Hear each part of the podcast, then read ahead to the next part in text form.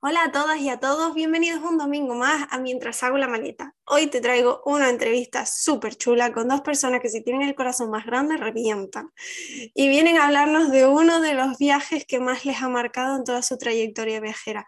Antes de saber de qué hablo, dentro cabecera. Salida del podcast Mientras hago la maleta, operado por la ardilla voladora. Rogamos embarquen por la puerta A22. Nuestros invitados de hoy son Bea y Robert del blog Germen Viajero, que ya cuenta con unos añitos de trayectoria y es todo un referente para aquellos a los que nos apasiona el viaje por carretera o road trip. Y no contentos con ellos, también son los creadores de una marca de ropa sostenible para viajeros por carretera llamada Road Tripper.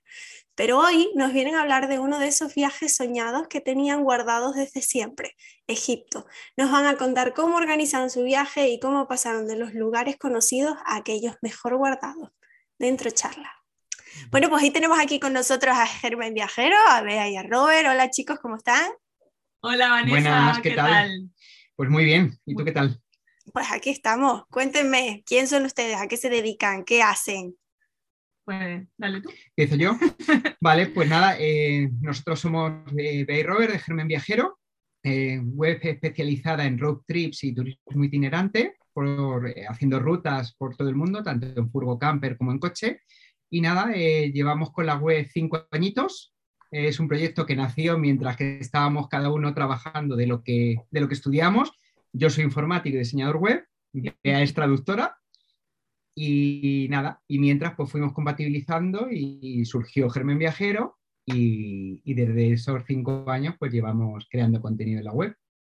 ¿También? Ah, bueno, también eh, tenemos una marca sostenible de ropa y accesorios para viajeros por carretera que se llama Road Tripper, que nos pueden encontrar en roadtripper.es.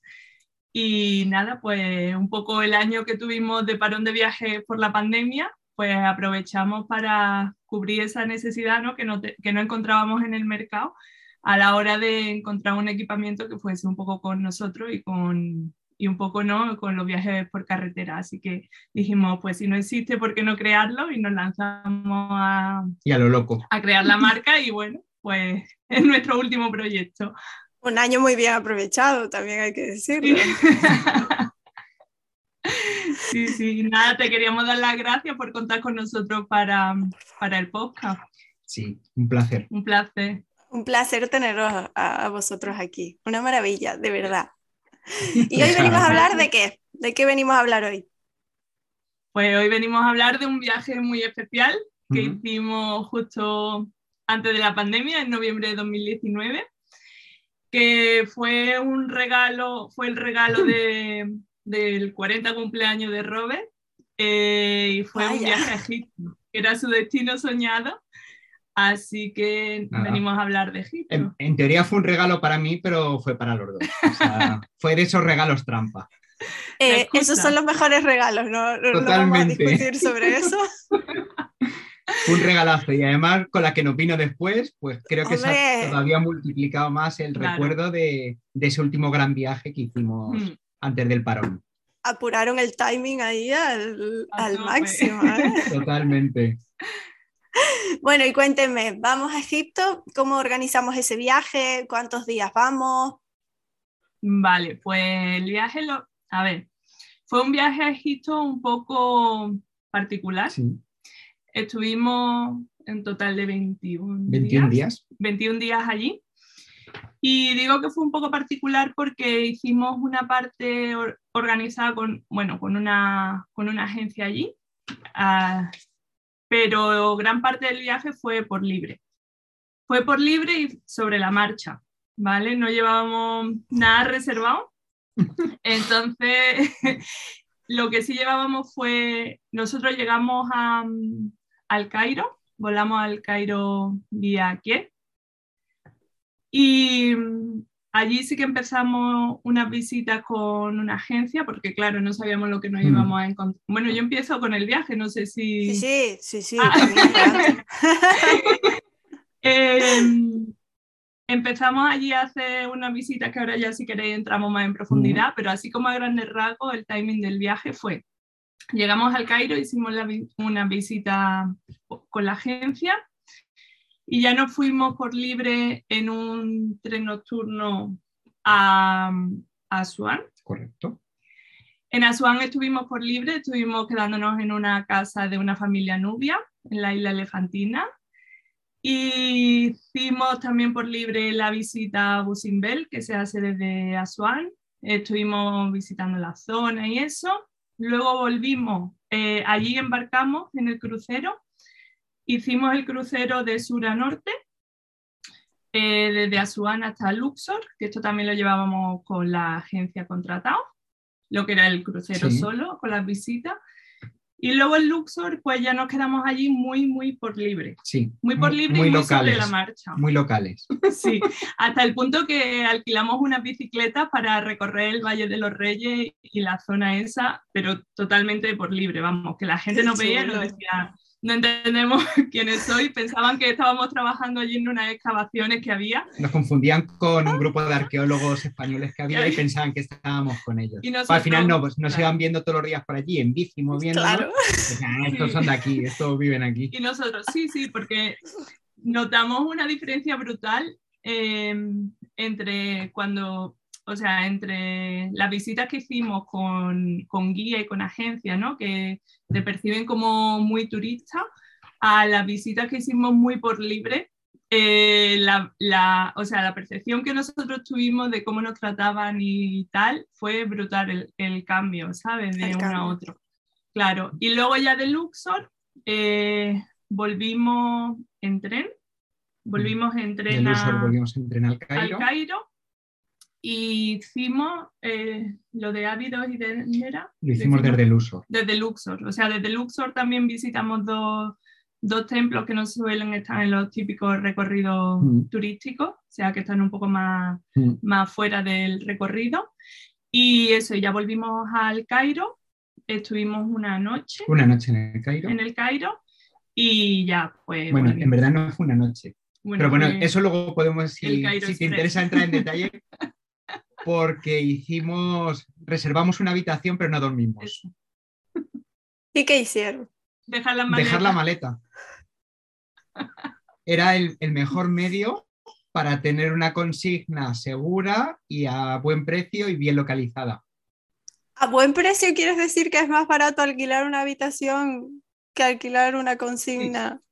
Sí, porque el tema de las consignas no nos cuadraba. ¿Dónde estaban? ¿Cómo teníamos que ir? ¿Cómo teníamos que venir? Hmm. Teníamos que coger un coche, un, Uber, que es lo que se usa allí, sobre todo para moverte, para ir de un lado a otro. Y dijimos, mira, nos sale más barato coger una habitación en un hostel, en un hostel para dejar eh, cuatro horas la maleta que movernos por otro lado. Entonces, eso es cierto que nos costó bastante un poco llegar a esa conclusión, yo no hubiese llegado, ya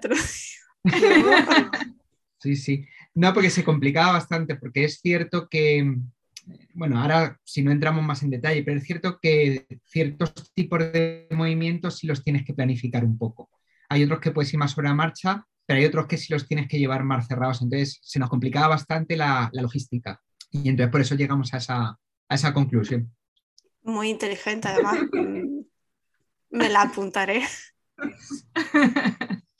bueno, y vamos a entrar un poquito más en detalle. Cuéntenme un poquito mm, la ruta, cómo se sintieron, qué hicieron. ¿Prefieren ir con todo atado o prefieren ir más por libre? nosotros preferimos más por libre. normalmente, claro, normalmente preferimos ir más por libre. Es cierto que cada destino tiene sus consideraciones y hay destinos que te facilitan más el ir por libre y hay otros que es cierto que, no es tan fácil. A ver, Egipto es un país que realmente para hacerlo por libre eh, creemos que no es fácil. Es factible, pero no es fácil. También es cierto que hay sitios que tampoco puedes visitar por libre o no puedes visitarlos por libre sobre la marcha. Sobre la marcha Porque hay que mandar, hay alguna visita, bueno, alguna visita, hay algunas rutas que para transitar, por ejemplo, para ir a, a un templo, como fuimos al de, al de, sí. Eh, hay que pasar unos permisos, unos permisos antes a la policía para que sepan que por ahí van a ir dos turistas españoles en un coche y tal. Entonces vas pasando como por unos checkpoints y Entonces van mirando el coche y se van asegurando de que esos dos turistas con los pasaportes número tal, tal, van pasando por ahí, llegan al templo y vuelven del templo. Entonces está súper controlado. y lo tienes que pasar al menos 24 horas antes mm. de hacer esa ruta. Tienes que pasar el pasaporte y demás. Entonces, claro, no puedes ir sobre la marcha eh, al día. Tienes que anticiparlo por lo menos un día. A Busimbel también, para poder ir a visitarlo, tuvimos que, anticiparlo. Eh, pillamos un transporte colectivo, pero aún así, a ver, hay zonas que son muy turísticas y hay zonas que no son tan turísticas entonces, eh, para ellos su principal fuente de, ingresos es el turismo. Entonces, eh, necesitan, y de hecho tú lo notas, cuidan mucho al turista. ¿vale? Mm. Entonces, claro, para ellos cuidar eh, al turista en zonas donde no son las, los circuitos turísticos más normales, necesitan llevar ese cierto control para mm. realmente poder preocuparse de que ese convoy o que ese coche entre y salga de esa mm. zona. De hecho, luego llegas a una ciudad donde vas con ese convoy, por ejemplo, o, tú en, tu, en, el coche que te está llevando al, templo X, y por ejemplo en la propia ciudad donde estás, o alguna de las que pases, si hay mucho tráfico o lo que sea, te van escoltando. O sea, tienes un mm. coche que te acompaña hasta que sales de la ciudad. Y una vez que sales de la ciudad, pues ya tranquilamente.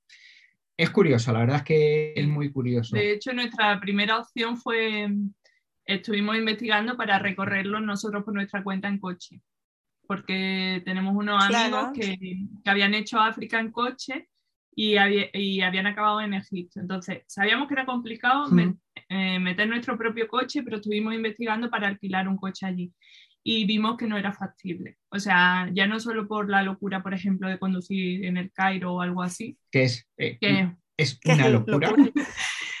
pero locura. Sino también por el tema este, ¿no? De lo que es la, mm, eh, todo el tema este de gestionar los, permis los permisos y el tema de la policía. Entonces, cuando nosotros fuimos en 2019, mm. porque no sabemos si habrá cambiado, esto funcionaba así. Mm. Genial. Y hablamos un poco de la ruta, cuénteme un poco. ¿Empezaron en el Cairo? ¿Cuántos días en el Cairo? ¿Qué hicieron en el Cairo? Empezamos en el Cairo. En el Cairo estuvimos eh, dos noches, tres días. Lo primero que hicimos fue, eh, si no recuerdo mal, ir la mañana, o sea, llegamos una mediodía, una tarde, estuvimos por allí moviéndonos y al día siguiente lo primero que hicimos fue la visita a Giza. O sea, tuvimos la bienvenida a las pirámides eh, de primeras. También decir, el avión cuando entra, cuando emboca el Cairo, eh, no sé si todas las rutas lo hacen o no, pero por ejemplo en el, que nosotros íbamos, al final entra y te va enseñando las pirámides, porque hace como una, eh, un, un semicírculo totalmente bordeando las pirámides para encarar la pista de aterrizaje y las ves ahí. O sea, es una vista espectacular. De hecho, que si alguien va a, hacer, va a Egipto, un consejo es que, que coja los vuelos en la parte izquierda del avión. Mira. Porque justo es por donde, por donde dobla y entonces por donde se ven las pirámides. Se ve mucho mejor. Qué maravilla. Apuntado. Pues sí. Entonces, nada, pues eso, eh, fuimos a, a, Giza lo primero. Eh, en Giza estuvimos, pues eso, eh, viendo las pirámides. Mm. No entramos dentro de ninguna. O sea, tuvimos la, la oportunidad de, a ver, ahí tú tienes una serie de entradas que te, permiten ver ciertas cosas, pero luego para hacer visitas eh, a ciertos monumentos, pues tienes que comprar otras entradas y demás. Nosotros en, el Cairo sí íbamos con la agencia esta, sí íbamos con guía.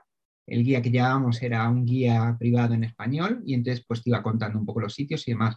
Es cierto que, mm, en, el, en, Giza no vimos, eh, no entramos en la Gran Pirámide, porque luego íbamos a ir a Saqqara, que es una de las necrópolis que se puede visitar cerca de, del Cairo, y ahí sí vamos a ver pirámides por dentro. Entonces, si nos dijeron que en principio la Gran Pirámide por dentro no tiene nada como tal, ¿vale? No, no hay nada que ver más allá del, del, interior de la pirámide. Y a las otras que íbamos a ver si tenían más cosas y entonces decidimos que... De hecho, una de ellas la, la, acababan de abrir. Sí. O sea, no, o sea, acababan de abrirla unos meses antes de que fuésemos nosotros que llevaba, que no se había abierto todavía. Hmm. Qué guay. Sí.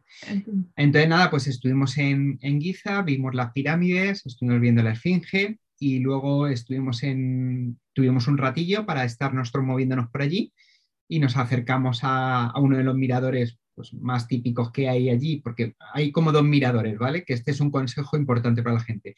Hay un mirador que es donde va todo el mundo y es donde está toda la gente. Y, y, hay otro que está más lejos que hay que moverse un poquito más y es desde de, donde de verdad tienes una panorámica de las pirámides bastante buena. El otro se queda como muy cerca y te queda como muy encima, pero es cierto que hay otro mirador que se ve menos gente, pero que la gente se fije porque eh, es el mirador donde de verdad ves en perspectiva las tres pirámides. ¿vale? Entonces merece la pena dedicarle un poquito más. Cuarto de hora a andar un poquito por el desierto y llegar a ese mirador. Eso no es nada, 15 minutos no es nada. nada, nada. A 40 grados. A, 40 grados en noviembre. Sigue sin ser nada. Entonces, desde ahí nos fuimos a, a Saqqara. Eh, Saqqara es eso, es una necrópolis de, a ver, es eh, una de las primeras necrópolis de la antigua civilización, ¿vale? O sea, al final todo lo que es la civilización egipcia, hay como muchas dinastías, entonces de las primeras dinastías de faraones eh, vivían en Memphis y entonces donde se les enterraban era allí en Saqqara. Entonces están las antiguas, eh, los antecedentes de las pirámides, que eran las mastabas, que una mastaba al final es una pirámide de un nivel, y están las primeras pirámides. ¿Vale? Entonces, sí, eh, Saqqara es un sitio que antes no era de lo más turístico, últimamente sí se está metiendo ya en el circuito, pero es, mm, me atrevería a decir que es igual de recomendable que ver Giza, o sea, si no más. Es más auténtico, Joder. está como muy turístico. A ver, es cierto que, o sea, a Giza hay que ir, ¿vale? Y cuando estás debajo de la Gran Pirámide, eh, flipas, porque flipas en colores, ves la altura que tiene eso, no ves el final y claro. flipas, mucho. Pero es cierto que más allá de esa sensación, cuando de verdad te quieres adentrar un poco más en, cultura, en, grabados, en historia, hay que ir a, hay que ir a. ¿vale? Entonces, en sacar al final lo que, lo que hay es eso. Hay las antiguas mastabas de los primeros enterramientos de las primeras dinastías y que, se, que vimos varias por dentro, que ahí ya se conservadas pinturas, hay conservados grabados, o sea, ya hay cosas que ver dentro y también eh, tienes eh, lo que son las primeras pirámides. ¿vale? Hay una que acaban de, abrir, que es, de hecho, nosotros cuando estuvimos estaban remodelándola porque todavía no, estaba preparada, que es la primera pirámide que hicieron ya eh, escalonada, que es la pirámide escalonada, que es la de, la de Zoser, no me salía. ¿Vale? Y esa ya se puede visitar, pero antes no. Qué maravilla. No, no, lo único que si entramos tan en detalle creo que no acabamos ya, también, también es cierto. vamos saltando cositas. Pero bueno, la recomendación es que Sacara hay que ir a verlo. ¿Y Dasur? Dasur después, sí. O sea, Saqqara está como unos 30-40 kilómetros del Cairo, ¿vale? Hacia el sur-oeste y hay que verlo. ¿Vale? Y luego está Dasur, que es otro poquito más al sur de Saqqara, que es otro sitio, que ese sí que normalmente no se va, pero es igual de recomendable, porque ahí están las primeras pirámides con forma de pirámide. O sea, las que el primer, sí, las que el primer faraón, que era el, el, padre de Keops, el de la Gran Pirámide, se construyó, fueron las, las de Asur, que fueron las primeras. Entonces, ahí puedes ver una que se llama la Codada, que tiene una forma que primero tiene como un ángulo y luego tiene otro ángulo, que es muy rara. Esa se puede ver por dentro, esa la visitamos. Y la otra, la pirámide roja, que es la primera ya con forma de pirámide de verdad. Y es espectacular. Y las dos hmm. eh, las vimos prácticamente solos. Bueno, prácticamente no, había otra pareja, creo. Hmm. Y son muy espectaculares, o sea, muy espectaculares. Entonces. Eh, y al entrar, entras por los pasadizos. Sí, sí, o sea, es brutal. La experiencia de entrar dentro de una pirámide así, yo o sea, fue increíble el tema del calor, el, no sé, ese olor con los murciélagos por allí, yo qué sé. Yo Sí. creo que es una experiencia que si no tienes claustrofobia y estás bien físicamente, porque es verdad que es exigente, porque la cuesta A- A Cuesta. ver, es, a ver, es una, es una rampa. Desde que entras, por ejemplo, en la roja, creo recordar que era la que tenía la pendiente más fuerte, creo que eran unos 60, 80 metros, con un desnivel de un 30, 40%, Mm. todo el rato bajada, bajada, bajada. muchísimo. Y, Ah, la- luego- y a esta altura, y a esta altura una piedra. Entonces tenías que bajar agachado, medio de cuclillas y demás. De hecho, el, el último vídeo que tenemos publicado de, de Egipto Mm. en YouTube es de dentro de la pirámide. Y entonces eh, son los vídeos de dentro de esas dos pirámides. Y ya te digo, da esa sensación, transmite esa sensación de, claustrofobia. de agobio, porque en algún paso tenías que pasar medio de cuclillas, tenías que pasar Había no mucha- rectando. Mucha humedad, no Sí. se podía respirar. O sea, Claro. O entre el Sí. calor que hace fuera y Mm. mm, Pero ya te digo, o sea, esos dos sitios eh, súper, súper recomendables. O sea, al final, ver el Cairo con esos dos sitios, mm, si vas con tiempo, que la gente Merece lo, la lo tenga en cuenta porque merece muchísimo la pena. todo esto no fue el día uno, ¿no? ¿O sí? Esto fue el Fue día uno. el día Guiza y Sacara, Guiza fue por la mañana y Sacara por la tarde del día Vale. 1. Mm, Y Dasur fue el día 3, sí. ¿vale? Vale. El día 2 que hicimos, el día El 2 Cairo. vimos el Cairo. Entonces, eh, el día 2 vimos eh, pues el barrio judío, vimos la zona musulmana, vimos la zona copta y visitamos el, el museo del Dahir, el museo... El que había, pero que estaba en medio de mudanza. Claro. Ahora ya van a abrir el nuevo, se supone que este año. Y que lo van a abrir en Giza, muy cerquita de las pirámides. Y entonces eh, ese museo estaban empezando a llevar ya algunas piezas y entonces no estaba toda la colección que había antiguamente, pero bueno, había, había la mayoría de las piezas todavía. Y entonces ese segundo día lo dedicamos a, a visitar el, el el Cairo. Cairo. El Cairo. ¿Y los tres días fueron con el guía o el día del Cairo no? ¿O el de Dasur? Sí, sí, sí. el sí. de la sur fue sin guía, El de Dasur eh, lo que contratamos fue un coche. un conductor. Lo hicimos por libre, pero contratamos Mm. el, el coche con el conductor. ¿vale? Ah, allí ti- ah, vale. O sea, les Claro, llevaban. Sí. Claro, allí tienes la opción de, por ejemplo, si son desplazamientos por allí por dentro del Cairo, lo más recomendable es un Uber, ¿vale? Tú coges tu aplicación y un Uber normal. Sí, funciona como aquí en España. o sea, Y funciona muy bien. O sea, hay muchísimos coches y en cuanto pides uno, a los dos minutos tienes uno en la puerta de donde digas. O sea, mm, funciona muy bien. De hecho, es la opción más recomendable que, que damos para, para moverte por, por Egipto en general. Eh, ¿Qué pasa? Que luego para moverte a, a esos sitios que te tienen que llevar y a lo mejor pues te esperan y tal, te conviene más negociar con un coche con conductor, ¿vale? Porque ahí en ese caso ya lo que necesitas es primero que te lleve y luego ya pues que te espere y que luego te lleve de vuelta Claro. cosa que un Uber al final, eh, luego pedirlo en, en una zona retirada, eran bastantes kilómetros. eran bastantes kilómetros y ya bastante más complicado. Y entonces merece más la pena ir con un conductor que, que conozca, la, que conozca la zona y te espere. Claro. Entonces, esos fueron los, los tres días del Cairo. Y luego nos El fuimos Cairo a... es una ciudad muy loca. ¿El qué, perdón? Ya. Nada, nada, sigue, sigue, sigue. No, eso, que el Cairo es una ciudad muy loca. eh, tiene como la parte del Cairo y la parte de Giza, que en, en total son como 20 millones de personas. Y sí, es, Casi nada. es una burrada. Es una ciudad muy bruta, ¿verdad? Pero es muy guay. la- Y Mm. luego la gente súper cariñosa, súper bien, porque nosotros sí que teníamos el guía y el conductor, pero luego estuvimos quedándonos como en un hotel, como no estaba muy en la parte turística, y sí que fuimos a comer pues, a puestos locales, estuvimos caminando, paseando por la noche incluso, o sea, y súper tranquilo. lo, lo notamos muy seguro. O sea, Mm, una de las primeras preguntas que la gente nos hace siempre de, de Egipto es si es seguro. Para nosotros la respuesta es sí. Sí.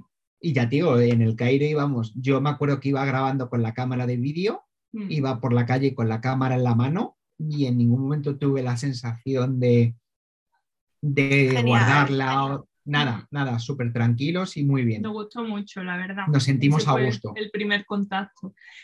Y nada, pues vamos a seguir un poquito. Sí, avanzamos, avanzamos. De- Del Cairo nos fuimos a... del Cairo cogimos un tren nocturno y nos fuimos hacia Swan. Hacia, hacia Swan, sí. Porque a ver, el, el, tren nocturno te sirve de desplazamiento también y de alojamiento. Y de alojamiento, claro. Claro. Claro, al final es también que entendemos que es un, un consejo que es, suele estar bastante bien, porque, a ver, por ejemplo, del Cairo a Swan son unos 700, 800 kilómetros y el tren, pues eh, así a ojo no recuerdo, pero fácilmente podían ser 10, 11 horas. Mm, Pues una siesta. Sí, Entonces, claro, pues te montas a las 10 de la noche o algo así que salía. sí, está guay porque un, o sea, tú tienes como una habitación con dos con a un camarote. litera, Tú tienes un camarote te dan de desayunar, o sea, y te dan de cenar. y no sé cuánto costó como 70 Maravilla. euros me parece el billete por persona. Mm, Pero vamos, bien. Un alojamiento. Y, y muy cómodo y ya te digo que al final bien. Y llegamos a Asuán por la mañana. En Asuán eh, nos cogimos un, sí, un Airbnb, Un Airbnb. en la isla El- Elefantina y estuvimos con una familia nubia, ¿no? Los nubios son, bueno, de... ese- a ver, los nubios vienen de Sudán, que es Pero- el... Rápido, Sí, porque sí, como sí. nos liemos con esto... No, a ver, los nubios son, eh, vienen de Sudán, ¿vale? Que está al sur de Egipto. Y entonces, eh, pues nada, eh, al final en, en esa isla, pues eh, están, los, están los nubios como representación, porque Asuán está casi en la frontera con Sudán, Con Sudán. Mm. ¿vale? Entonces en esa isla es donde están así como más concentrados. Sí, y lo que nos pareció curioso es que al estar allí estuvimos tres días, creo que fueron. Sí, fueron tres noches.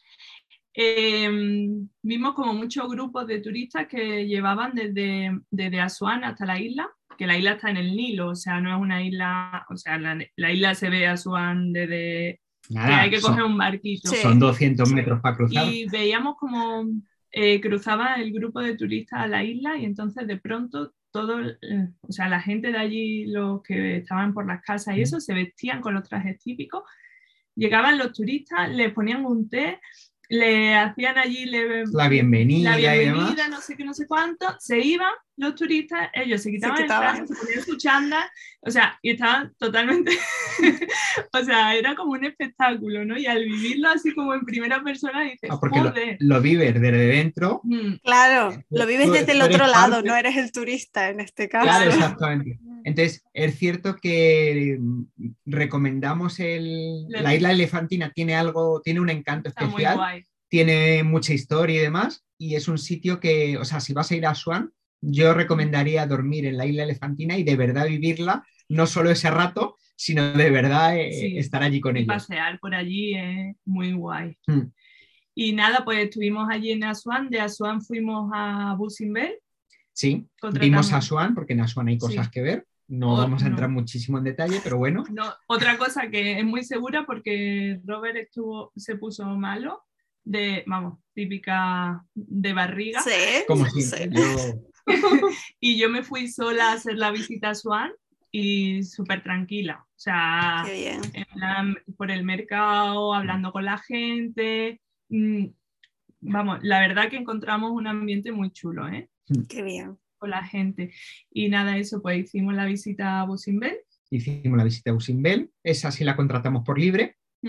¿vale? Y eso te, sa- te llevan a las 3 de la mañana, te coge, sí, es que está como a 200 kilómetros de Asuán y tardas Vale. como 3-4 horas en, en llegar, ¿vale? Pasas por ciertas zonas de desierto y demás, donde suele haber militares eh, controlando para que no le pase nada al, al viajero Mm. y llegas a Busimbel. Eh, es cierto que nosotros en ese momento no encontramos otra opción de hacerlo de otra forma.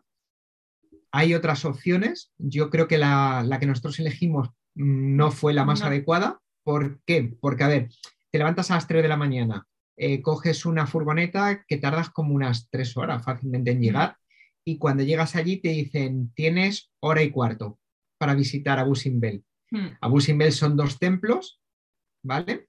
Ahora Son y cuarto ya no. Nada, son dos templos espectaculares, o sea, por fuera y por dentro, o sea, por dentro es bestial las paredes, eh, lo que son todas las capillas, o sea, te puedes tirar un día entero viéndolo, que no, no se te hace largo. Entonces, la sensación de ya, de eran las ocho y media de la Sí, mañana y te decían, no, ya nos tenemos que volver. Además, llegan como todos los transportes Mm. eh, A la vez. a la vez, aquello se llena de gente. O sea, nosotros si se tiene la oportunidad, mm, mm, recomendamos no hacerlo así. O sea, Mm. hacerlo más tipo privado porque merece la pena. Sí. O sea, si no te queda más opción, como a nosotros que no nos cuadraba de otra forma en ese momento, pues hay que Y ir. también era más barato. Sí. Sí, sí, o sea, Hombre, pero me imagino eh, que sí que es más barato que contratarlo Claro. por privado, Claro. pero al Claro. final una hora tampoco... Claro, pues ya te digo que es que al final está lejos de, está lejos de, de Asuán. Es justo prácticamente la frontera con Sudán, Mm. ¿vale? Porque Asuán es la última ciudad que hay grande de Egipto y Abu Simbel está como en un piquito ahí abajo, pegado ya a, a la frontera. Pero ya, tío, merece la pena. eh, hay gente que va también y pasa la noche por allí cerca. O sea, creemos que es un sitio donde de verdad hay que, hay que invertirle tiempo y disfrutarlo. Porque es muy espectacular, pero si no la, la visitas se te queda un poco, Corta. se te queda como a sí. Mm. Sí, Claro. totalmente. y Volvimos después de aquí a- volvieron a Swan en el... Volvimos a Swan, sí. Yo estuve de ahí, fue cuando me puse malo, estuve un día entero en cama, malísimo. que la malísimo. señora de la casa le dio una.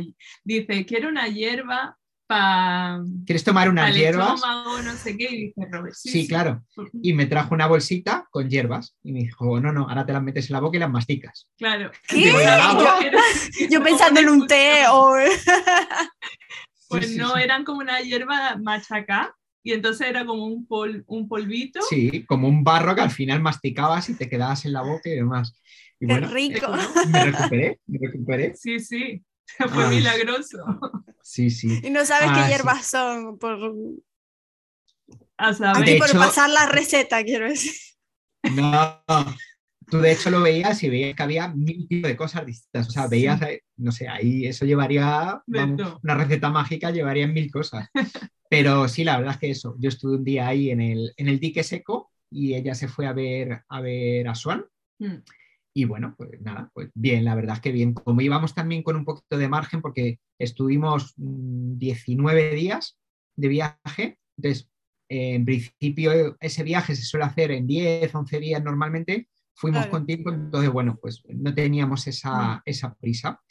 En Asuán vimos como principal así dos cosas que hay que ver, que es un obelisco inacabado, que está excavado en, en la roca, que se le rompió mientras que lo estaban excavando y se quedó ahí.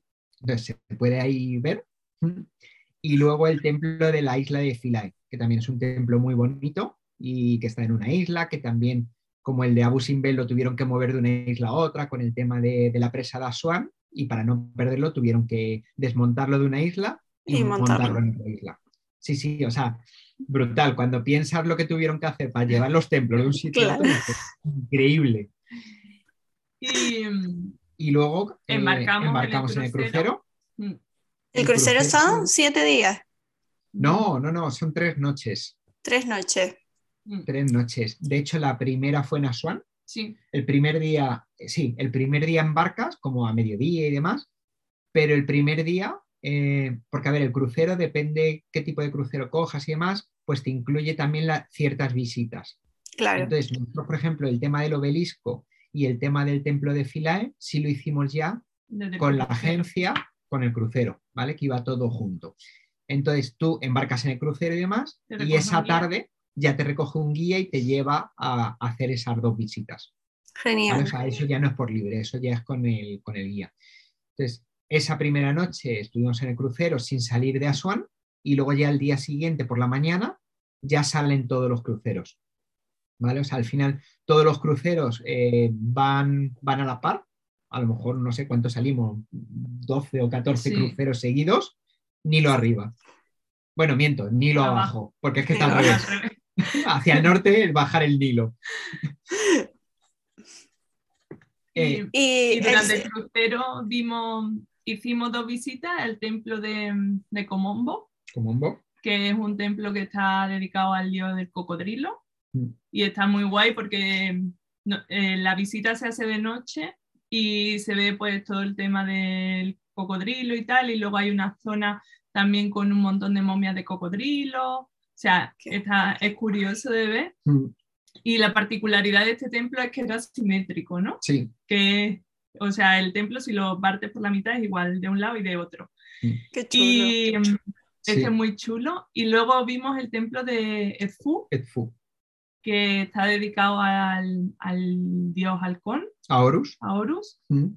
Es un templo enorme, Sí. es de los que mejor conservado está y la verdad es que es muy espectacular. O sea, a medida que ibas subiendo desde el sur hacia el norte, cada templo que ibas viendo iba ganando ahí puntitos, ¿vale? Y te iba gustando uno, ibas al siguiente y decías, joder, Este ese es era chulo, joder, este mola más. este-". Es muy chulo. Sí, entonces el de Tfu, eh, nosotros sí ahí tuvimos una particularidad, ¿te Bueno, acuerdas? No, no Ese- te- Vale, ese se, se No, yo visita no por la estaba. mañana. Ese se visita al amanecer, normalmente en los cruceros, ¿vale? Entonces, eh, bueno, hay una cosa muy curiosa de los cruceros que nosotros no habíamos visto nunca y es, esto lo voy a contar muy rápido. Hay muchos cruceros, los sitios donde embarcan son muy pequeños y no caben todos. Claro. Entonces, a lo, mo- a lo mejor hay tres cruceros en línea y, y cuatro filas de cruceros. Un atasco fluvial se llama eso. Entonces, tú para salir de tu crucero no esperas a que te dejen hueco, vas atravesando de un barco a otro. Sí. Entonces, ¿qué pasa? ¡Qué que luego cuando fuerte! vuelves te tienes que fijar muy bien cuál es el tuyo porque cuando vuelves es un poco caótico. Claro, tú a lo mejor para salir de este. tu crucero atraviesas cuatro y luego cuando vuelves vas mirando y es como, ¿este era el nuestro? Sí, no. Es curioso, pero ya te digo que al final es muy pequeño y como todos van a la vez, Claro. pues es la forma que tiene. Entonces, el templo de Tfu por la mañana se visita al amanecer y normalmente como se suele visitar es en- con un caballo Mm. que tira de, ¿cómo se llama? Sí, de una calesa. Sí, una, como una calesa, ¿vale? Mm. Nosotros en, en ese tipo de, de uso de los animales en los viajes no estamos muy de acuerdo y le preguntamos al guía si había otra forma de hacerlo. Mm. Nos Caminando. No, No, porque está lejos, está le- desde donde te deja el barco hasta donde está el templo no está cerca. Mm. Y le preguntamos eso y entonces nos dijo que no lo sabía porque nunca nadie se lo había planteado, pero le preguntamos si, podía, si podíamos hacerlo de otra forma Sí. y al final sí, eh, cogimos un, Un tuk-tuk. ¡Qué bien! ¡Qué y bien! después de hacer un tuk-tuk, el propio guía dijo, ah, pues si es más rápido y es mejor y encima es más sostenible y, y más responsable. Y dijo, ¡Sorpresa! "Vale, me, me lo apunto para los próximos. Así que bueno, eh, simplemente decir eso, que, Que que se bueno, puede hacer. que se puede hacer, ¿vale? Que aunque todo el mundo llegues y veas que hay eso, hay más opciones, ¿vale? El templo de Fu nos encantó, eh, fue muy brutal y desde ahí ya embarcamos. Pasamos la, bueno, no sé si fue antes o después, la, Después. la esclusa del Esna, también, que es muy típica, que es una esclusa que hay en el Nilo, ¿no? Que, que pasa el barco, se llena. o Claro, sea, tienes que superar un desnivel de unos 10 metros más o menos. Entonces, claro, cada barco tiene que entrar en la esclusa, van de dos en dos los barcos. Entonces, entran en la esclusa, se llena, les dan paso, llegan los siguientes. Al final, pasar la esclusa, todos los barcos, tardamos como dos horas más o menos ahí. Joder. Sí, es un, es un tapón bastante curioso. Entonces, en esa zona vimos una cosa muy típica, que es que como eh, la mayor parte de los barcos se quedan ahí un poco retenidos, ¿vale? Eh, hay un montón de barcas de pues, comerciantes locales que se acercan con su barquita a los cruceros. A y entonces, exactamente. Sí. Entonces, pero la forma de vender es curiosa, porque claro, tú en el crucero no sé a qué altura está, pero puedes estar a 30 metros de altura de- del agua. Entonces, bueno, 30 a lo mejor no, No. pero, Bueno, pero alto. 15 o 20 sí. Sí. Entonces, ellos se acercan y entonces cogen bolsas y demás y las lanzan a la, al barco. al barco para que tú veas las cosas y entonces si te gusta, le tiras el dinero. Pero se pasan mía. directamente, cogen unas cuerdas, se enganchan a los cruceros, Es brutal. van enganchados, o sea, el crucero se va moviendo y ellos con unas cuerdas van enganchados al crucero para ir en paralelo a él durante un rato. Van tirando las cosas, Sí, pues la gente compra, ahí un mantel, un pañuelo. van negociando uno desde arriba y el otro desde abajo, o sea, es muy curioso, la verdad es que Es un caos bonito de ver. sí, sí, sí, sí, es muy chulo. es curioso de ver. Y luego, pues nada, pasamos la esclusa y llegamos ya a, A Luxor. a Luxor. Luxor al final es, eh, eh, para nosotros, es el centro de Egipto. O sea, al final, si quieres ver historia, es el centro de Egipto, es donde de verdad mm, vas a ver la mayor parte de cosas. Hay un montón de templos, hay mm, todo está los valles de, el Valle de los Reyes, el Valle de las Reinas, el Valle de los Artesanos. O sea, es donde más tiempo nosotros creemos que merece la pena invertir. ¿Cuántos días estuvieron ahí? Pues nosotros estuvimos cinco días. Mm. ¿Cinco, días? Sí, Oh. cinco o seis. Sí. Sí, porque de hecho nosotros nos cogimos, hay dos tarjetas para visitar Lusor, la Lusor Pass, nos han comido tampoco mucho la cabeza. Tienes, y tienes dos opciones, la Lusor Pass y la Lusor Pass Premium o VIP, no me acuerdo cómo se llamaba, Sí, la Y- más cara. la más cara. Una más cara y Y la otra es un poco más barata. Hay una que al cambio son 100 euros por persona y la otra son 200, ¿vale? Y la diferencia entre las dos, para que la gente lo sepa, es la Lusor Pass te incluye la visita a todos los templos, todas las tumbas, a todo, menos a dos tumbas. La Que tumba de Seti, guay. exactamente, la tumba de Seti I y la tumba de Nefertari. Son las dos tumbas mejor conservadas, las más espectaculares, y esas solo las tienes con esas dos, con, esa, con ese pase, ¿vale? Entonces, nosotros, eh, como íbamos todavía con el crucero, la primera noche llegamos al templo de Luxor, ¿vale? Que ese lo vimos por la noche, ese día con el guía, y Y luego tuvimos por la mañana el Valle de los Reyes. Claro, vimos ¿Y el templo de Luxor? Luxor por la noche y a la mañana siguiente, antes de dejar el crucero, ya embarcados en Luxor, pero seguíamos dentro del crucero y Mm. vimos lo que es eh, el templo de Karnak, que Mm. es el templo más grande mm, que hay. Luego vimos el Valle de los Reyes. En el Valle de los Reyes, la visita con el, con el crucero, normalmente hay una visita típica. Lo que es la entrada al Valle de los Reyes incluye la visita a tres tumbas. ¿Vale? Es que es un poco raro. Es Son- que, sí. tú puedes visitar tres tumbas con la entrada. Entonces, cada tumba que visitas te van, eh, te van rompiendo la entrada hasta que tienes tres, ¿vale? Sí, Te no, van haciendo pero el típico agujero este el- de el las semillas, ¿no? Pues con eso. Entonces, tienes, eh, puedes ver tres tumbas. Obviamente, la de Seti I y la de Nefertari no están No. en el este. Si no recuerdo mal, con esa entrada, la de Tutankamón, creo que tampoco está incluida. No recuerdo. Con la luz normal sí está incluida, pero en las normales me parece que no. Tendríamos que verlo ahora. ¿Qué pasa? Que eh, en el Valle de los Reyes hay muchísimas tumbas, pero no todas están abiertas siempre. Entonces, nosotros cuando Mm. fuimos había abiertas, creo que eran 11 o 12, porque hay unas que van excavando, las van limpiando, cierran unas, abren otras. Entonces, nosotros eh, cuando estuvimos había unas 11 o 12 abiertas, con la del crucero ves tres. Entonces, vimos con el crucero las tres que nos dijeron que eran como las más chulas, ¿vale? Y luego vimos, después del Valle de los Reyes, el, el Templo templo de Hatshepsut, que está al lado, está, en, está a, cinco minutos en coche. Y ahí finalizamos el, El crucero. el crucero. Dejamos ya el guía, sacamos las cosas del, del barco y nos fuimos, nos pillamos un Airbnb en la, en la orilla oeste. En la orilla oeste. Que la gente suele quedarse en Luxor, que es la orilla este del Nilo. Nosotros nos quedamos en la orilla oeste, que, bueno, según los egipcios, el este está dedicado a la, vid- a la vida, ¿no? Y por eso están los templos. Y en el oeste está dedicado a la muerte, que es donde se pone el sol, ¿no? De donde sale la vida, de donde Claro. se pone el sol es la muerte Muerte. y es donde están las tumbas.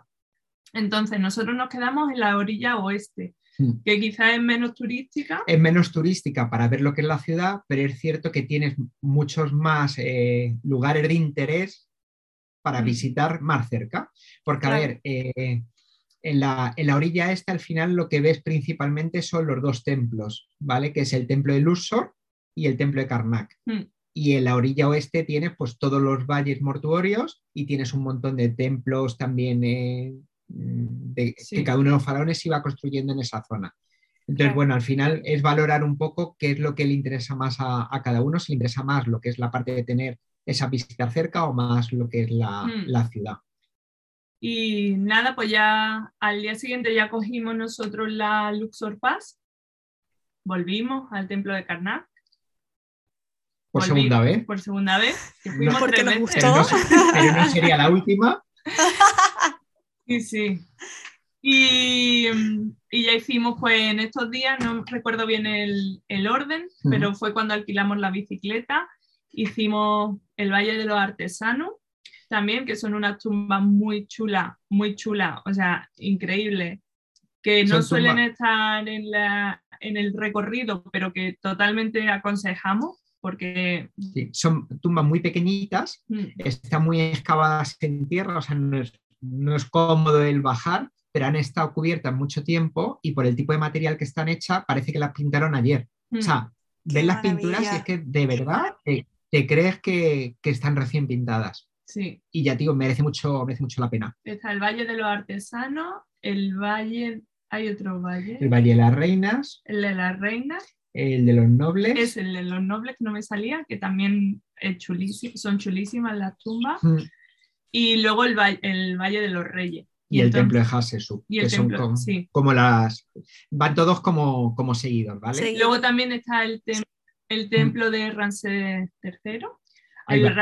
Hay varios, está el Bueno. Ramesseum, Medina Jabú, o sea, en esa, en la orilla oeste del Luxor, eh, bueno, y siguen apareciendo ciudades, siguen apareciendo templos, o sea, mm, hay mil, pero mil. Sí. Está también la casa de, de De Howard Howard. Carter, que fue el que descubrió la tumba de Tutankamón. Este año se cumplen los 100 años, por eso este año Egipto, Voy a ir. este año Egipto va a estar mucho más de moda, porque ya digo, se cumplen los 100 años de- del descubrimiento de la tumba de Tutankamón. Y está allí sí, la casa donde Howard Carter, que era el, el, arqui- el- uy, el arquitecto, Arqueólogo. el arqueólogo que, que descubrió la tumba, pues donde se estuvo quedando durante todo el tiempo que estuvo excavando allí. Qué guay. ¿Y qué más? Ah, bueno, nosotros eh, vimos, eh, hicimos un vuelo en, en globo Mm, al amanecer Oh. en Luxor, Sí, que también lo recomendamos muchísimo. nunca la habíamos probado Mm, y, y fue muy y guay. pensamos que era un sitio bastante top para probarlo. Claro. Y de hecho, recomendación también. Había dos tipos de, de vuelos, ¿vale? Uno más barato y uno más caro, obviamente, como siempre. Siempre. Eh, en este caso, el caro merece la pena. ¿Por qué? Porque el caro lo que te permite es ver el amanecer desde arriba. Qué O sea, bonito. no recuerdo si eran como las 3 de la mañana o algo así. Era. Sí, o o las sea, 4, no sé. te recogen, te van llevando, no sé qué, y el vuelo sale como a las 5 o algo así, levanta el globo y ves el amanecer desde el otro lado del Nilo, porque tú lo ves desde, el va- desde, la, cos- desde la orilla oeste, ¿vale? Desde ahí ves el, el amanecer en la orilla este. Claro. Y los otros, el, ot- el otro tipo de, de entrada, lo que te implicaba es cuando ya estaba el, el sol fuera y ya estaban el primer turno de globos arriba, salían los segundos. Entonces, Claro. es muy chulo, pero ese, no me acuerdo la diferencia, a lo mejor eran 15 euros de diferencia, algo Mm. así. Merece la pena. Merece la pena porque es muy espectacular la vista. Hombre, ver el amanecer tiene esa Es muy, muy magia. Sí.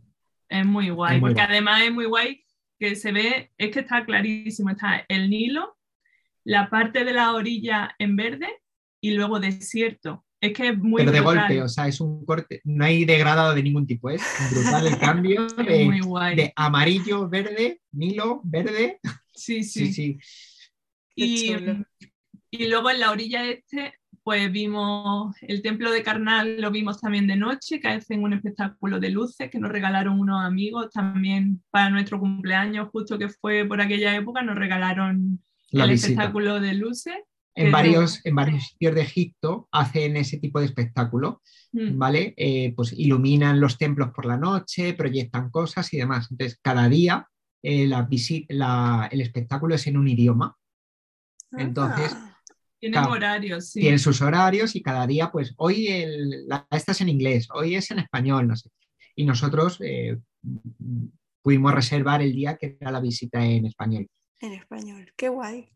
¿Y mm, qué más vimos en aquella orilla? En aquella El orilla vimos el tem hay un, hay un museo también, Mm, más pequeñito que el del Cairo, pero muy interesante. Eh, estuvimos a punto de no visitarlo y merece mucho la pena, El Museo de Luxor. el Museo de Luxor. Sí, Y luego hay otro museo de momias, también allí en Luxor. muy pequeñito, pero también interesante, pues explicando el proceso de la momificación. Hay muchísimos animales momificados, Mm. está muy guay. Y, mm, y nada, bueno, este año, el año pasado sí que abrieron la, lo de La, Avenida de las Esfinges, Es- que eso lo inauguraron hace creo que un mes, me parece que fue. Mm. Que eso es, eh, es una avenida que une el templo de Luxor con el templo de Karnak. Y es una avenida eh, que usaban para hacer ciertas ceremonias, pues en la época faraónica, para unir los dos templos. Y entonces hacían como una especie de procesión entre los dos templos. Y entonces eso, cuando nosotros fuimos, estaba cerrado y ahora ya, ya lo han abierto. Entonces también se puede hacer esa visita y, ya digo, tiene muy buena pinta, la verdad. Por lo Parece que, este es el año perfecto para ir a Egipto. Sí. es que este año se juntan muchas cosas en, Egipto. De hecho, se cumplen los 200 años de que descubrieron la piedra roseta, que fue con la que empezaron a traducir los jeroglíficos. 100 años del descubrimiento de la tumba de Tutankamón, la inauguración del GEM, que es el, el Gran Museo Egipcio. Entonces, al final este año ese va a ser el año de Egipto segurísimo. Mm, seguro. Que nosotros lo mismo, lo mismo vuelve a caer. Y bueno, ya para terminar, eh, de Luxor vimos Ávidos y Dendera. Sí, contratamos esa visita a, los, a esos dos templos. Son dos templos que están completamente fuera del circuito turístico. Eh, tienes que, te llevan un coche más o menos durante unas dos horas largas. No están a mano, no están juntos los dos, o sea, eh, uno a lo mejor está a una hora y el otro a una hora de ese, y son templos muy famosos a nivel de cultura, a nivel de historia, y yo creo que la verdad es que es una visita, no es barata, pero creo que merece la pena si realmente mm. te gusta la cultura egipcia y demás. Si no, pues a lo mejor no son, no son imprescindibles. Pero por lo menos que la gente los tenga en cuenta, que busque y que, y que valore si merece la pena ir a visitarlo. Uno está dedicado a la diosa Ator, que es la, la, de la vaca, ¿no? Sí. Que está súper chulo, que está como de, todo decorado en azules. Todos los techos. Es muy chulo. Mm. Y el otro, eh, a mí lo que más me llamó la atención es que tiene un, un zodiaco. Ah, qué chulo. Mm. Y, de hecho, por ejemplo, en el de Ávidos eh, hay una cosa que es muy famosa, que es como una, mm, como una cronología de los faraones de Egipto. Entonces, con esa cronología de ese templo que está en una pared, pudieron reconstruir eh, lo que es un poco la historia de Egipto, porque el cómo contaban los años de los faraones, o sea, no ponían, por ejemplo, tal faraón eh, reinó desde el menos 500 hasta el menos 480 me decían, reinó este faraón 20 años, después reinó no sé qué faraón dos años. Entonces, a medida que van apareciendo hay faraones nuevos, por eso se desplaza la historia de todos los faraones, porque realmente no son fechas absolutas, sino son relativas. Claro.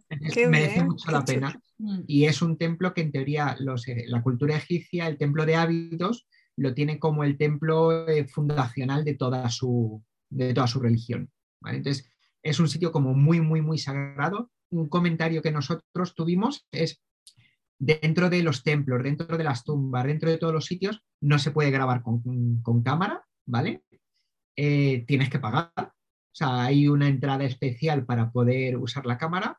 Desde el año que nosotros estuvimos, eh, unos meses anteriores, habían autorizado el poder eh, usar el móvil dentro, cosa que no estaba permitida hasta entonces pero desde agosto del 2019 lo permitieron, pero en cambio en el Templo de Ávidos eh, es un sitio que no te dejan grabar. De hecho hay muchos, ya no los propios guías, o sea, los propios cuidadores, sino otro tipo de, cuidadores que, no, que van un poco más de tapado, que, o sea, en el momento en el que sacas el móvil, te dicen, no, no, esto sí, pero esa pared no la puedes grabar o esa otra cámara no puedes grabar. O sea, estás vigilado por, por, todos lados. Mucho, mucho, Ya te digo, es un, es un sitio para ellos muy, muy, muy sagrado. Entonces lo, lo tienen muy controlado. Lo cuidan, claro. Pero merece, merece mucho la pena. Y nada, volvimos, de volvimos de Ávidos y Dendera, volvimos a Luxor y nada, de ahí ya cogimos un tren eh, nocturno también y volvimos. Luxor está entre el Cairo y Asuán. ¿vale? Entonces el, el, recorrido de vuelta ya en vez de ser 10 11 horas fueron como siete horas y entonces, eh, pues lo mismo, cogimos el tren nocturno con el camarote, nos dieron de cenar, nos dieron de desayunar y llegamos por la mañana al Cairo. Llegamos a eso, era las 7 de la mañana, algo así, muy tempranito, y entonces nosotros teníamos el vuelo Por la noche. la- esa madrugada, con lo cual teníamos un día entero para estar en el Cairo Pero con las maletas. Claro. y claro, llevábamos las mochilas y, y entonces se nos planteó esa, esa duda del cómo organizarlo y demás. Y lo que hicimos fue eso, coger una, una habitación en un, en un hostel cerca de la estación donde nos dejó el tren. Estuvimos allí, dejamos las maletas durante el día y nos fuimos a visitar el, el ¿cómo se llama? El, el bazar. El zoco, sí, Sí, el el, zoco, el... el Khan el Khalili se llama. Eso. o- vamos, no sé cómo se dice. que es como el típico zoco de allí, ¿no? Entonces dejamos las maletas, cogimos un Uber Sí, cogimos un Uber. y, no, y estuvimos pues, por allí, pues lo típico. Ya como era el último día, pues ya haciendo Sí. las compras, porque claro, Sí. como haces todo el viaje con la mochila, nosotros solemos hacer las compras como a la vuelta, ¿no? Es como apurando el último día. igual. Ay, Pues cuanto menos cargues durante el viaje, Claro, mejor. claro, por supuesto. Además Entonces- que la mochila lleva hasta arriba, o sea que tampoco había mucho margen para llevar cosas. Y nada, pues eso, eh, fuimos, estuvimos todo el día por allí por el Zoco Mm. eh, y ya está. Comiendo koshari. Comi- uf. Qué Es comida que- más rica. Es que el plato típico de Egipto es el koshari, son un- es una pasta como fideo gordo, ¿sí? Sí. como fideo de fideuá así más gordo, con una salsa que hacen con tomate, eh, lenteja, con cebolla frita y luego echan como, una, como un montón de especias. Está buenísimo. Y mira, salivo porque como, de verdad es que tiene un sabor, eh, no sé, estábamos enganchados al koshari. ¿eh? A ver, está muy bueno, Sí, está muy bueno, de verdad. Encima muy barato y en todos los Claro. sitios lo tienen porque al final y es... vegetariano, que a mí me viene vegetariano. súper guay, que, que había un montón de opciones vegetarianas en Egipto también, falafel, o sea, para comer así en la calle estaba Súper muy bien. guay. Mm, O sea, que-. Disfrutando el último día del Cairo. y nada, pues ya tomamos el avión y ya, bueno, a la vuelta eso, que fuimos a Kiev, eh, llevábamos todo el camino paseando un chaquetón de plumas y ropa de invierno para cuando, porque hacíamos una escala larga de un día, entonces íbamos a aprovechar para ver, Para ver Kiev. Llegamos- Veníamos de 40 grados a menos... Hombre, es noviembre. cinco, menos 10. Noviembre en Kiev. Claro. Y llegamos aquí y nos dicen que nos han perdido la maleta. Y fue como, ¿qué? Dice, no, es que la maleta va para Madrid. Y nosotros, La maleta "Mm, sale mañana y va directo para Madrid, no No viene a Kiev. Muy bien. Eh, ¿Qué hacemos? En manga Gracias. corta y el pluma. lo- o sea, llevábamos el pluma porque lo habíamos usado como de almohada, ¿sabes? Claro. Plumar de estos compactos y lo Sí. llevábamos puesto el viaje, pero precisamente para ese, para ese Y momento. nada, pues lo primero que vimos de Kiev fue un centro comercial para comprar ropa de abrigo. Estu- estuvimos Bien. más de dos horas simplemente eso, pasando frío Sí. hasta que llegamos al centro comercial y Porque compramos estuvimos gestionando pues, lo típico del seguro, la maleta, tal. Claro. Pues, ese tipo de cosas son las que cuando viajas y tienes un seguro de viajes, pues mm, te acuerdas, ¿vale? El O El sea, seguro ya sí. es innegociable. Sí, o sea, O sea- Antes, antes del tema COVID, como que costaba más el, el- el ver la necesidad o en ciertos momentos. Ahora yo creo que ya todo el mundo lo tiene muy interiorizado, Mm. pero tío, a nosotros eh, en ese momento hicimos uso y, y nada, Mm. perfecto, sin ningún problema. Así que bueno, acabamos rápido todo lo que pudimos en el centro comercial y nos fuimos a ver un par de iglesias, lo que nos dio tiempo que estaba abierto. Claro. y nada. Y de pues, ahí pues vuelo a, Vuelta a Madrid casa. y, y ya depresión por viaje. Post vacacional, claro, eso es siempre un proceso después. Totalmente. Sí, sí. Y así, rapidito, si yo les pregunto sitio favorito, uno de cada uno, uh, es que es muy complicado, ¿no? A ver, eh, yo lo tengo claro. Eh, para mí, si me tengo que quedar con uno, bueno, no te, vo- no te voy a decir uno, te voy a decir tres, para así que la gente se quede, ¿vale? La, la Abu Simbel, primero. Segundo, la fachada del templo de Luxor. Tiene un obelisco y seis, no sé si son cuatro o seis estatuas de Ramsés II por la noche. Brutal. brutal. o sea, bestial. Y la sala hipóstila o la sala de las columnas del templo de Karnak. O sea, esas tres cosas, mm, eso hay que verlo. Yo creo que me gustó más lo que es el tema las tumbas, las Mm. tumbas de los nobles y la tumba de los artesanos. Me pareció fascinante porque eran muy pequeñitas, pero estaban brutalmente pintadas. Y la isla elefantina me gustó mucho también. O sea, lo que Mm. fue vivir la experiencia de estar allí tres días, ¿no? La experiencia entera. Yo es que de la isla elefantina no tengo tan No. buen recuerdo. Claro, él ahí no puede jugar bien porque... No, no. No, no. Y- Pero y- bueno. pero yo es que me pasé todo el viaje a Egipto diciendo, esto es mentira, esto no, o sea, Esto no puede no ser puede así. ser. Porque claro, él sí que era un loco de Egipto y sigue siéndolo. Y cada Pero- vez más. Yo iba un poco, ¿no? Como sobre que sí, que quería ir, claro, era Sí. un viaje que quería hacer, pero tampoco tenía más conocimiento más allá de lo típico. Y la verdad que, vamos, me impresionó muchísimo. Yo iba todo el tiempo diciendo, esto es mentira, esto no existe, esto no puede ser Esto no puede estar conservado así. Es que ves grabados y pinturas que dices, es imposible que esto lleve 3.500 años aquí. O sea, imposible. Y lo ves. Yo creo que sería como Bea. Sí, ¿eh? Pues sí, Esto sí, totalmente. Bueno, y, y también muy recomendable, que se me ha olvidado comentarlo, la tumba de, de mi amigo Tutankamón. de mi amigo. Claro, Mi que estuve ahí con él en la tumba un rato. Sí, Claro, colega. es que de hecho el guarda, mi es que colega. me dejaron solo en la tumba un rato. Sí, con las momias allí, vamos. Yo Pues no claro, la ahí él hizo momia mi- yo ahí no me quedo sola, pero vamos. No, y es que además estaba con una medium. Ah, pero- Bueno, Es es que- no sé si tenemos Mira, tiempo. 30 segundos. 30 Entro por segundos tiene. la tumba de Tutankamón. Tutankamón es la única momia que está en su tumba, ¿vale? Es la única que está en el Valle de los Reyes. No hay ninguna tumba más. Todas las demás estaban en el Museo del Cairo, ¿vale? Y ahora ya las han trasladado. Entras en la tumba de Tutankamón y siempre hay un guarda, ¿vale? En cada tumba.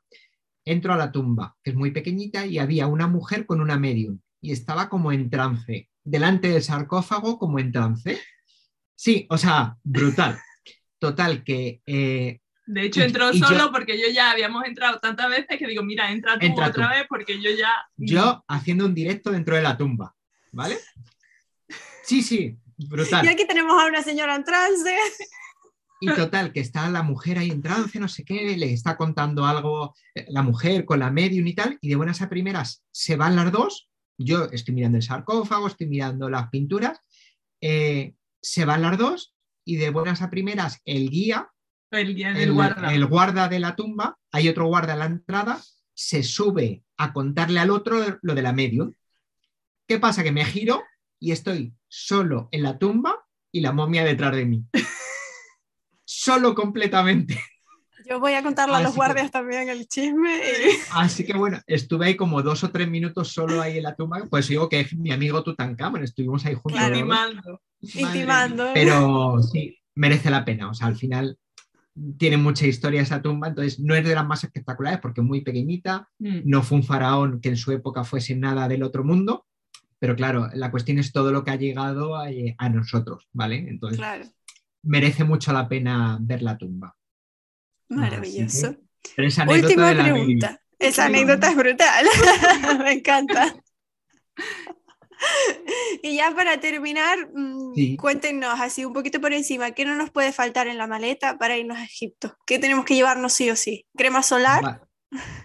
Crema solar. crema solar yo, es imprescindible. yo diría un pañuelo tipo fular, o sea, si, sobre todo si eres chica, para el tema de cuando vas a entrar a una mezquita, cuando vas a, para taparte, para Mm. cubrirte, y para el sol, porque vimos aberraciones, o sea, vimos a gente por la parte del desierto en tirante. Por favor, cubriros del sol, que no hay ninguna tontería.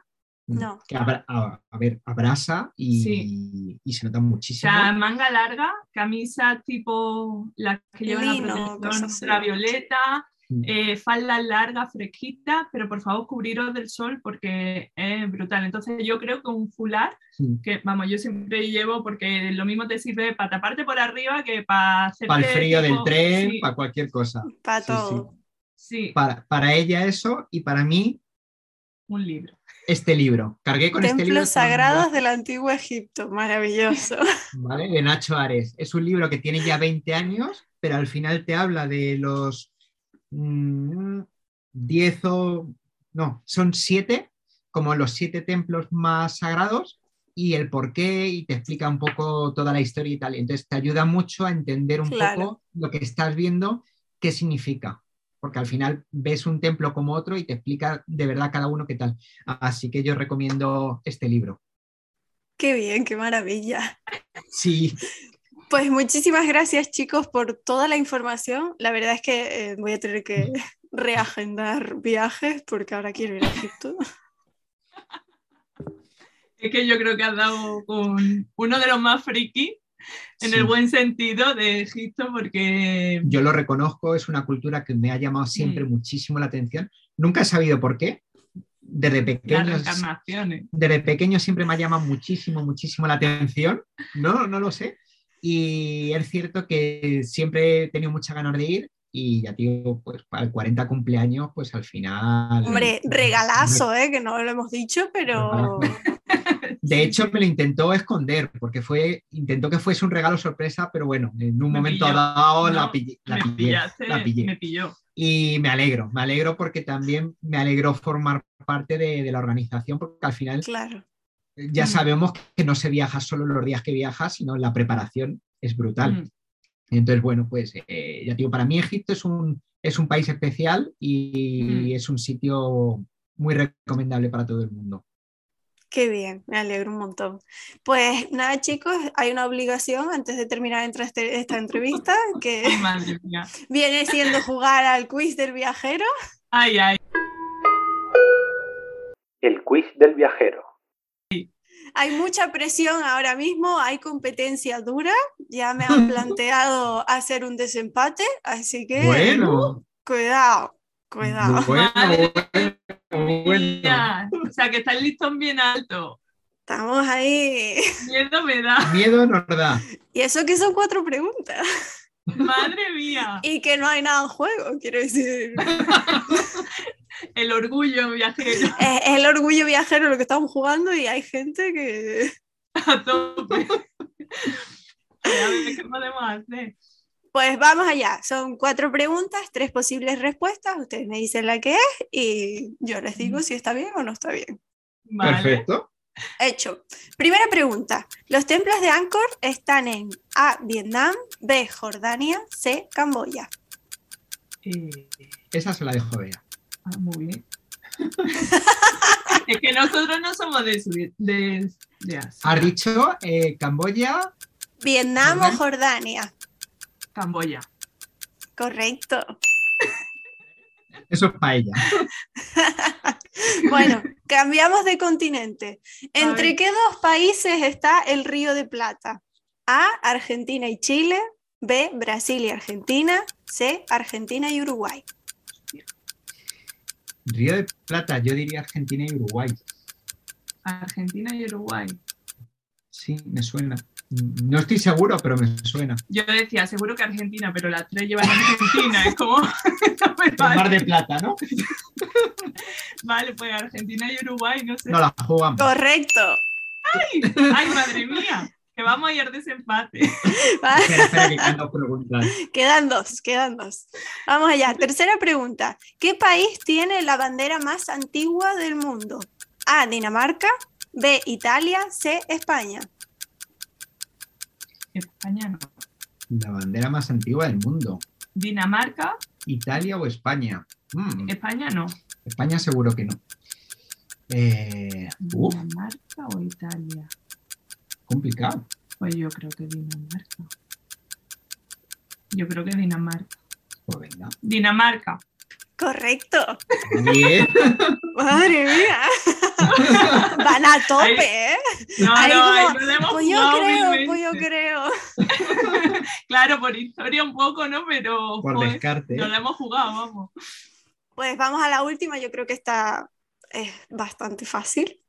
¿Cómo A se llama el la liamos ahí.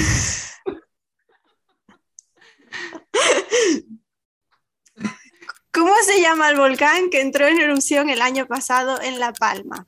A. Calderón Hondo, B. Cumbre Vieja, C. Teide. Va a ser que la ve, va a ser que cumbre vieja. ¡Correcto! ¡Pleno! No me lo puedo creer. Un pleno. Oye, Oye, nada, pues ve- vete gestionando esos desempates. Claro, ya tenemos cuatro equipos en el desempate. wow. Tienes que ir haciendo el cuadro de eliminación. Sí, tengo que ir a tengo que, tengo que inventarme algo para que se pueda transmitir esto. y hacer un desempate. Qué bueno. Qué guay. Pues nada, chicos, muchísimas gracias por venir a Mientras hago la maleta. Ha sido un placer y espero que vuelvan algún día más y nos hablen de sus rutas por carretera o de road tripper o de lo que ustedes quieran. Nada, el placer ha sido nuestro. O sea, de verdad, muchísimas gracias por contar con nosotros. Lo hemos Eh, pasado muy guay. Lo hemos pasado muy bien. Esperamos no habernos enrollado mucho. Es que es, es un viaje que podríamos enrollarnos todo lo que haga falta. Y mil gracias a ti por contar con nosotros. Lo hemos pasado genial y nada, un placer para nosotros estar aquí. Y nada, pues cuando quiera, para cualquier otra cosa, aquí estamos. Hecho. Yo me voy a Egipto mañana mismo sin dudarlo. La pasión y el amor que le tienen a Egipto es tan grande que hasta yo he terminado contagiada. Si quieres saber más sobre ellos, en la descripción tienes los enlaces para el blog y para las redes sociales de Germen Viajero y también para la web y redes de Road Tripper. Gracias Bea, gracias Robert por venir a pasar este ratito conmigo y por compartir vuestro viaje con todos nosotros. Y a ti, que estás al otro lado, te veo el próximo domingo para hacer una nueva maleta. Eso sí, la última maleta porque la semana que viene llega el último capítulo. Si quieres saber el destino o los destinos, te espero en nuestras redes sociales.